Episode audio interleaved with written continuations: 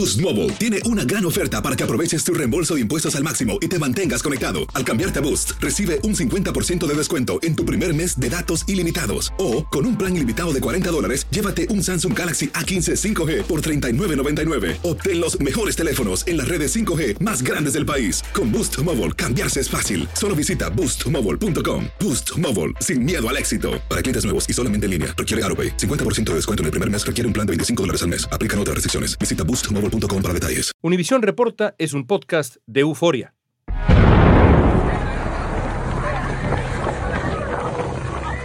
Como saben, Times Square, en Nueva York, se convirtió en escena de pánico este domingo cerca de las 7 de la noche, luego de escucharse un fuerte estallido. Turistas y residentes estaban aterrorizados, corrían en estampida por calles cercanas, como registraron de hecho decenas de videos publicados en redes sociales. No se trataba de un hecho de violencia, tampoco de terrorismo, sino del estallido de dos tapas de alcantarillas que se vieron afectadas por la falla en el cableado de un edificio cercano, según informaron las autoridades. Sin embargo, esta gente huía por su vida, gritaban, sin saber qué era lo que estaba pasando.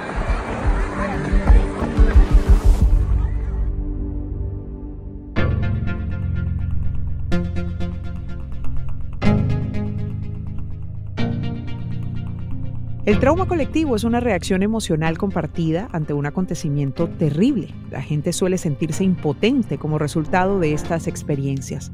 No es común que todo el país experimente un trauma al mismo tiempo y sin embargo hemos tenido varios eventos, así como estos, en los últimos años. Conversamos con un especialista en trauma para tratar de entender el miedo colectivo. Y el primer paso para realmente lidiar con este trauma colectivo es tomar conciencia de que lo estamos viviendo, tomar conciencia, despertarnos, aceptar de cuáles son los síntomas, las consecuencias, las reacciones que estamos teniendo frente a este trauma colectivo. Hoy es 14 de abril. Le saluda Eli Angélica González. Esto es Univisión Reporta.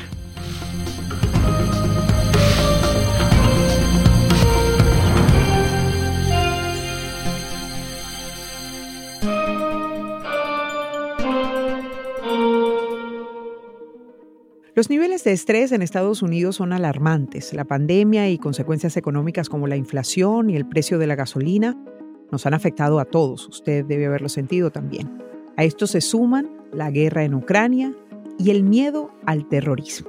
Hoy hablaremos con la doctora Edith Shiro, una psicóloga clínica especialista en trauma, sobre cómo nos encontramos colectivamente y a quién está afectando más el miedo el domingo pasado con la explosión de una alcantarilla, un incendio en otras dos, una gente en pánico corriendo, una estampida tremenda que ha podido de verdad terminar en algo muchísimo peor de lo que vimos. Y luego este tiroteo en un vagón de un tren, un hombre que se monta con una máscara antigas, lanza una bomba de humo y comienza a disparar.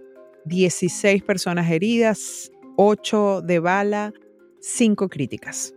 Todos son hechos que, describen una sociedad que realmente parece estar viviendo el peor tiempo post-pandémico. Hay una situación que es tan difícil de ver como de explicar, pero tú eres la que sabe realmente qué sociedad tenemos hoy. ¿Tenemos una sociedad traumatizada, Edith?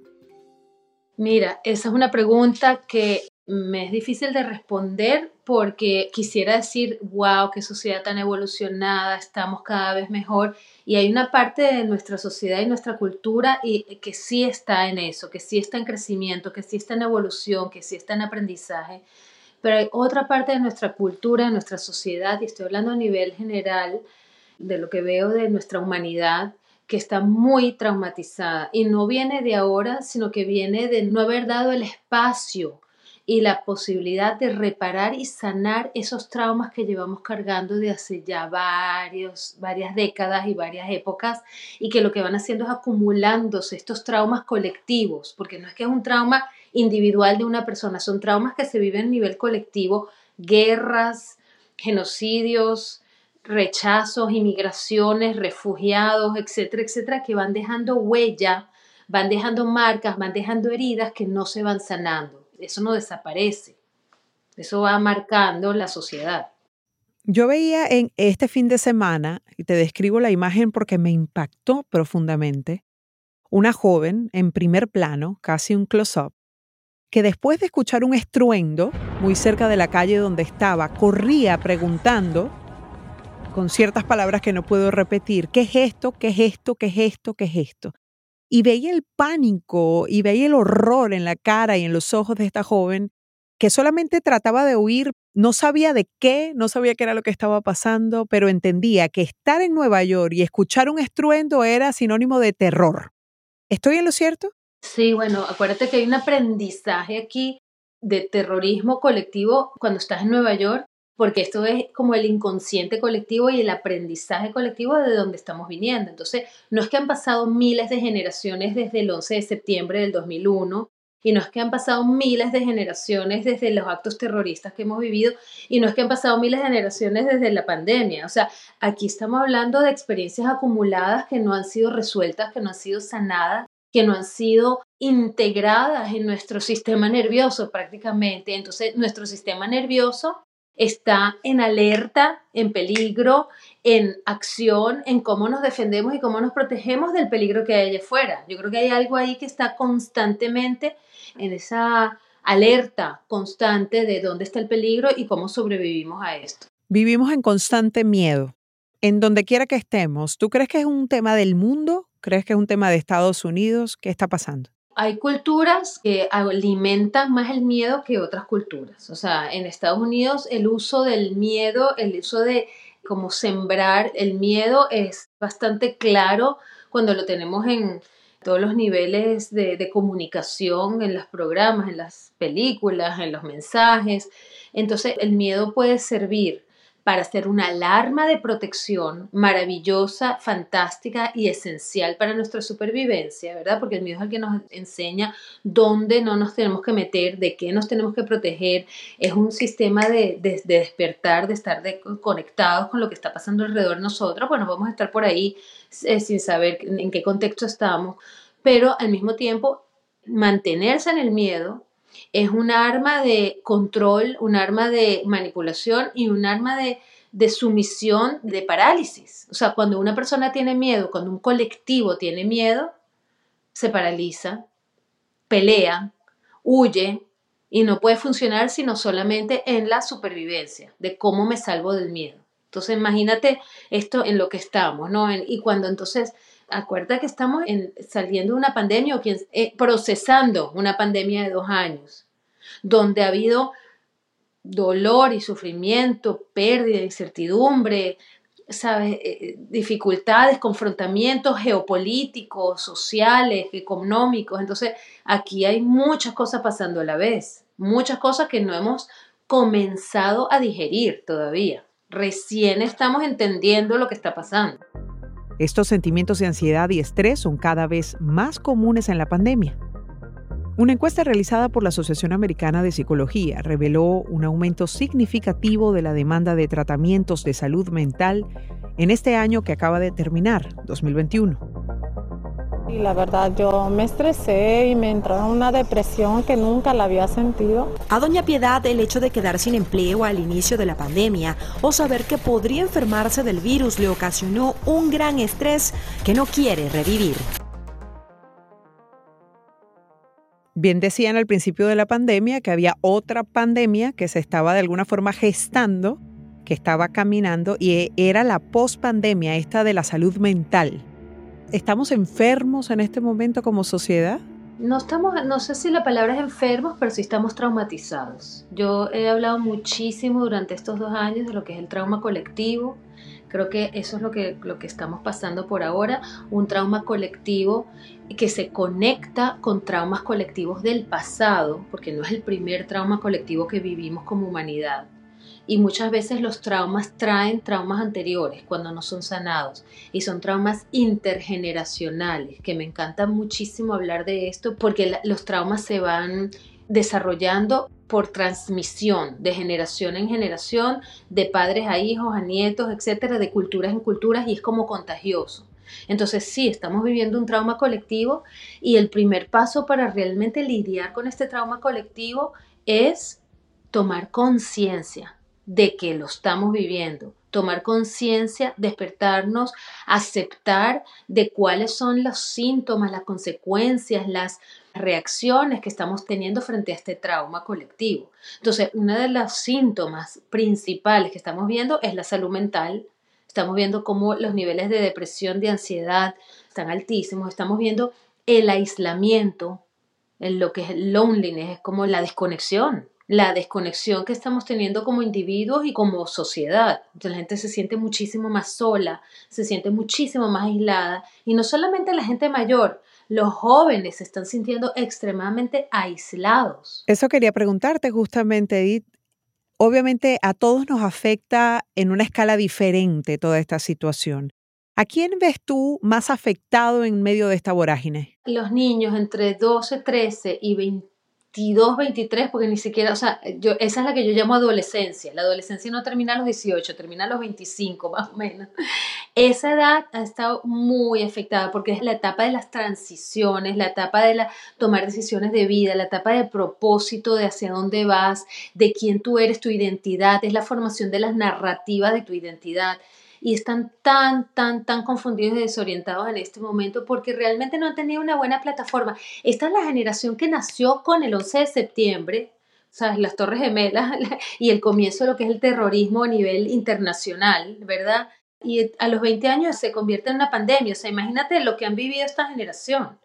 Esta es una generación que ha pasado por muchas cosas difíciles. Y la otra, obviamente la otra población que está muy afectada son eh, la gente mayor porque la gente mayor que se apoyaba en las visitas familiares, se apoyaba en los pequeños encuentros sociales, que se apoyaba en a lo mejor eventos comunitarios, no está teniendo nada de eso, no está teniendo ni las visitas de la familia, ni a los nietos para ser visitados, ni salir con amigos de vez en cuando, están, entonces están solos y aislados en su casa, con muy poco acceso a la tecnología, porque no es lo, en lo que más se apoyan para, para poder conectarse. Entonces, pero cada quien a su manera. Mira, también veo muchas parejas que han tenido que vivir juntas y no se soportan una a la otra, entonces se están empezando a separar, están muy afectados de cómo vivir en familia y en pareja en un mismo lugar por tanta intensidad y tanto tiempo.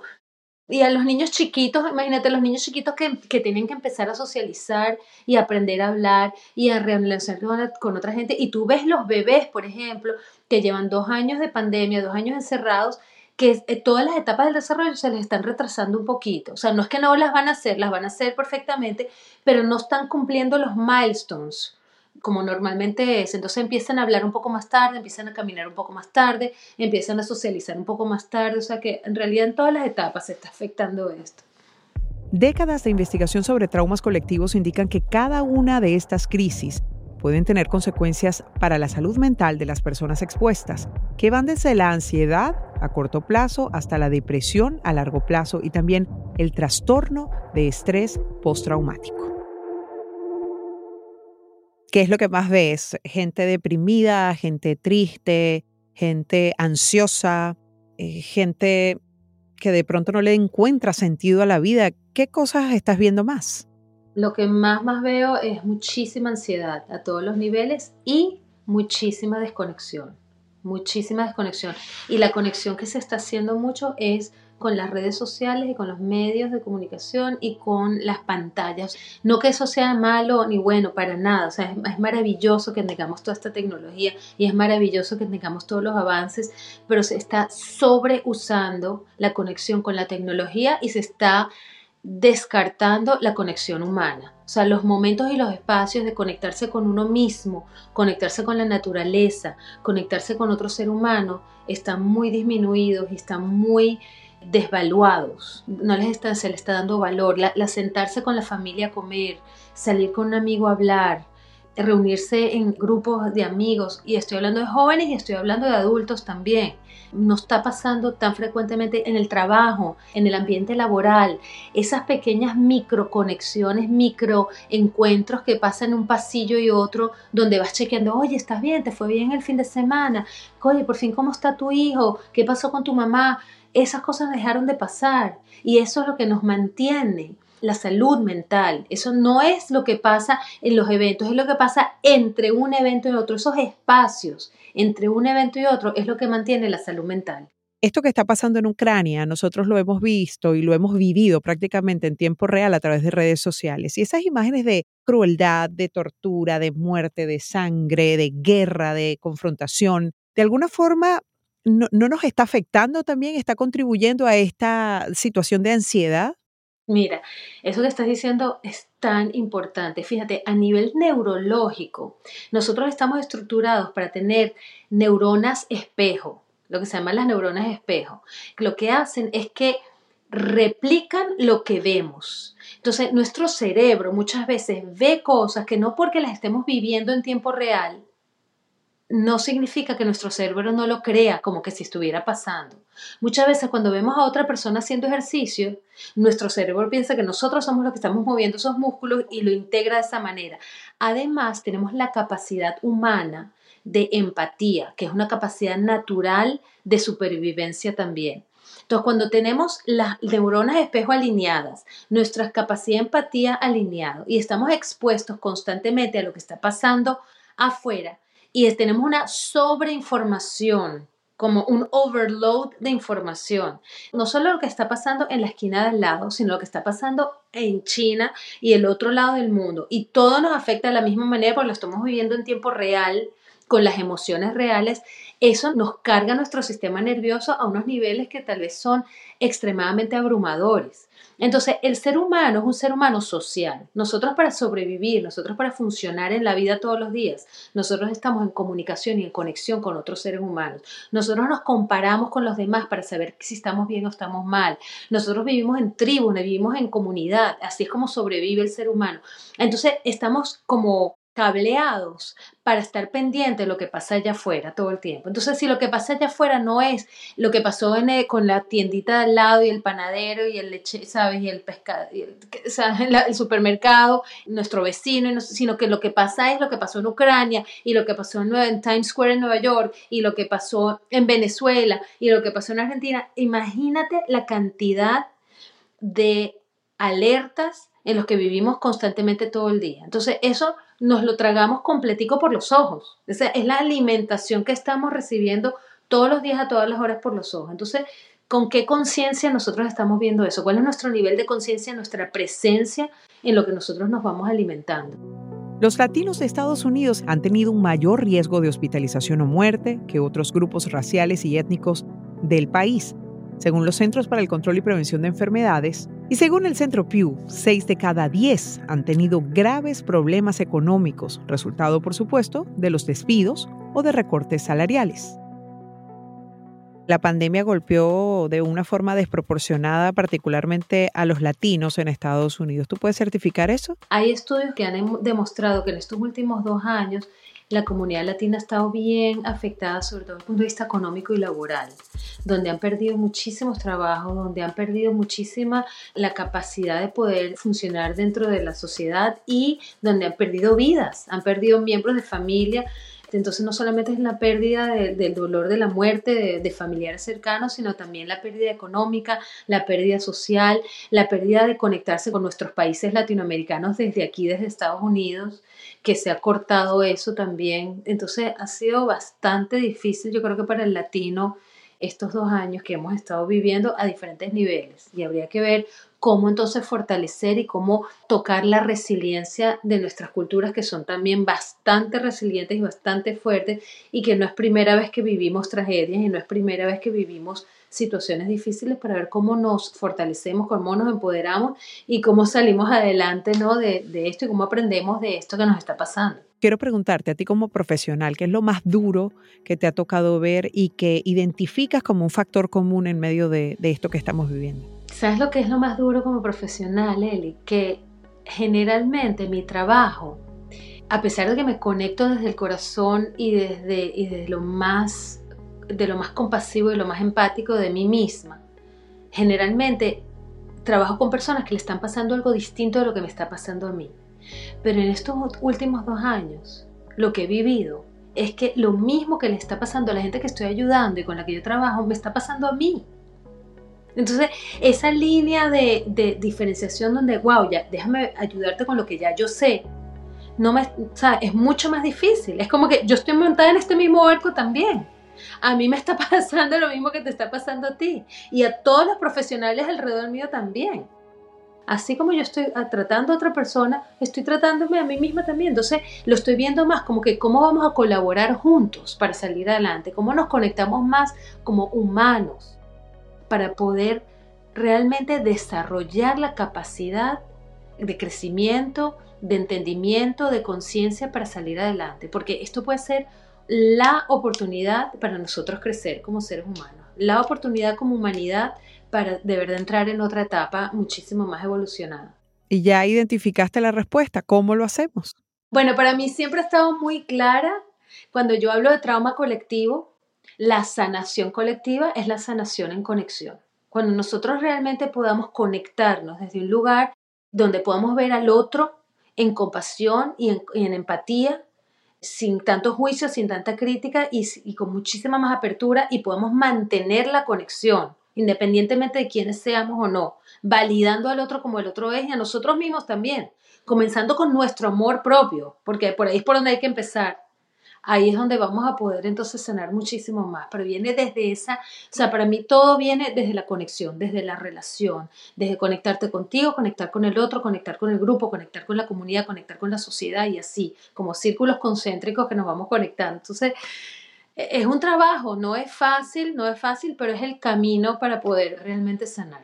¿Y qué se debería hacer para llegar a eso? Es decir, ¿se deberían involucrar, por ejemplo, los políticos con estrategias que sean a nivel macro y que puedan considerar en efecto que el tema de la salud mental es primordial también dentro de sus gestiones y hay que comenzar a aplicar planes para que la gente emprenda pues ese camino que bien has descrito y llegue definitivamente a la sanación de esto que es un trauma que venimos arrastrando? Sí, es que en todos los ámbitos, ya sea en los ámbitos profesionales, en los ámbitos laborales, en los ámbitos de salud, de educación, el factor humano tiene que estar tomado muchísimo más en cuenta.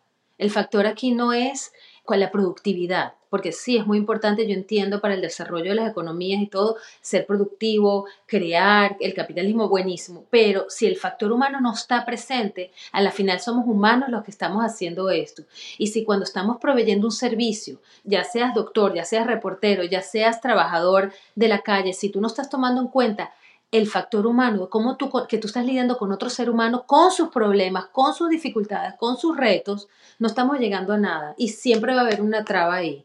Entonces, cuando tengamos conciencia y aceptación de que así como yo estoy sufriendo y yo tengo mis retos, el otro también los tiene, y validamos eso, y estoy hablando a nivel macro también, cuando un país puede validar el sufrimiento que ha tenido su población por lo que ha pasado, entonces ahí empezamos a dejar de sobrevivir y empezar a, a vivir. Cuando un país viene con una historia de trauma muy grande, por ejemplo la esclavitud, por ejemplo el genocidio, por ejemplo la discriminación, por ejemplo el maltrato a nivel cultural y a nivel eh, global, y no se reconoce, esas heridas y esos resentimientos se van arrastrando y se van convirtiendo en violencia y en agresión y se va perpetuando el trauma de una generación a otra. En el momento que nosotros reconocemos esas heridas y las validamos y decimos, sí pasó y lo siento, perdón, disculpa, ojalá fuera de otra manera o vamos a reparar esas heridas, entonces se puede pasar la página y entrar en otra manera de relacionarse. Yo sé que estoy hablando de una manera muy idealista, pero también ha pasado, sí ha pasado en la historia de nuestros países, que ha sucedido esa reconciliación y ese reconocimiento para salir adelante. ¿Cómo empieza Isabela, Olivia, Eliangélica, María, Juan, el que nos está escuchando hoy? ¿Cómo empiezo yo ese camino? Empezando a reconocer tus propias vulnerabilidades, empezando a reconocer dónde tú estás aquí y ahora en este momento, aceptando radicalmente en dónde tú estás, sin tener que pretender que eres, que eres otra cosa de lo que eres, sin tener que defenderte y como enseñar lo que no eres y desde ahí, con muchísimo amor para ti mismo, poder hacerlo para el otro también. Y en esa conexión real, donde tú puedes ser presente y vulnerable y el otro también lo puedes aceptar con sus este, vulnerabilidades, desde ahí se puede construir como un espacio un poco más seguro para la conversación y para entonces empezar a crear una nueva historia entre tú y yo. Si tú y yo tenemos diferencias políticas, tenemos diferencias porque en la casa yo quiero lavar los platos y tú quieres, eh, no, no quieres lavar los platos. Ok, mira, esto es lo que me pasa a mí, esto es lo que te pasa a ti. Yo te reconozco a ti, tú me reconoces a mí. Y desde ahí vamos a ver si respetando y reconociendo al otro podemos llegar a un lugar de conversación y de construcción y reconexión para lograr algo juntos estamos todavía en el proceso de reconocimiento. No, hemos empezado la sanación, Eli. La verdad es que la verdad todavía no hemos empezado la sanación. Yo creo que apenas estamos este, reaccionando a todos los traumas que hemos vivido últimamente. Por eso es que hay tanta agresión, por eso es que hay tanta violencia, por eso es que vemos individuos que son, son líderes comunitarios reaccionando de maneras violentas que nos afectan a todos y hasta que no realmente hagamos la pausa para aceptar y ver eso, no vamos a entrar en esa transformación. Pues ojalá esta conversación llegue a mucha gente, Edith. Es, el deseo que puedo tener después de todo esto. Ojalá que sí, de verdad que qué bonito poder abrir estos espacios para hablar de cosas así que hacen tanta falta, son tan necesarios y que pongamos esta conexión humana y esta salud mental como prioridad y como propósito. Gracias, Edith.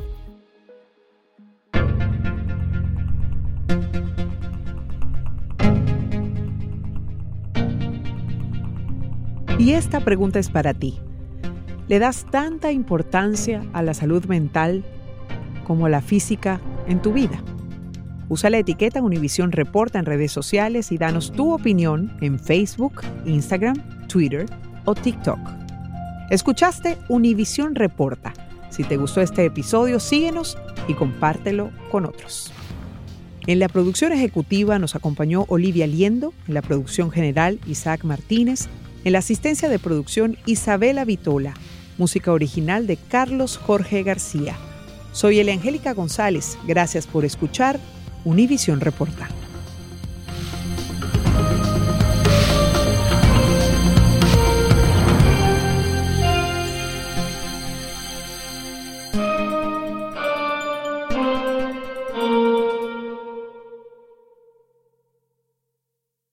Mobile tiene una gran oferta para que aproveches tu reembolso de impuestos al máximo y te mantengas conectado. Al cambiarte a Boost, recibe un 50% de descuento en tu primer mes de datos ilimitados. O, con un plan ilimitado de 40 dólares, llévate un Samsung Galaxy A15 5G por $39.99. Obtén los mejores teléfonos en las redes 5G más grandes del país. Con Boost Mobile, cambiarse es fácil. Solo visita boostmobile.com. Boost Mobile, sin miedo al éxito. Para clientes nuevos y solamente en línea, requiere AroPay. 50% de descuento en el primer mes requiere un plan de 25 dólares al mes. Aplican otras restricciones. Visita Mobile para detalles.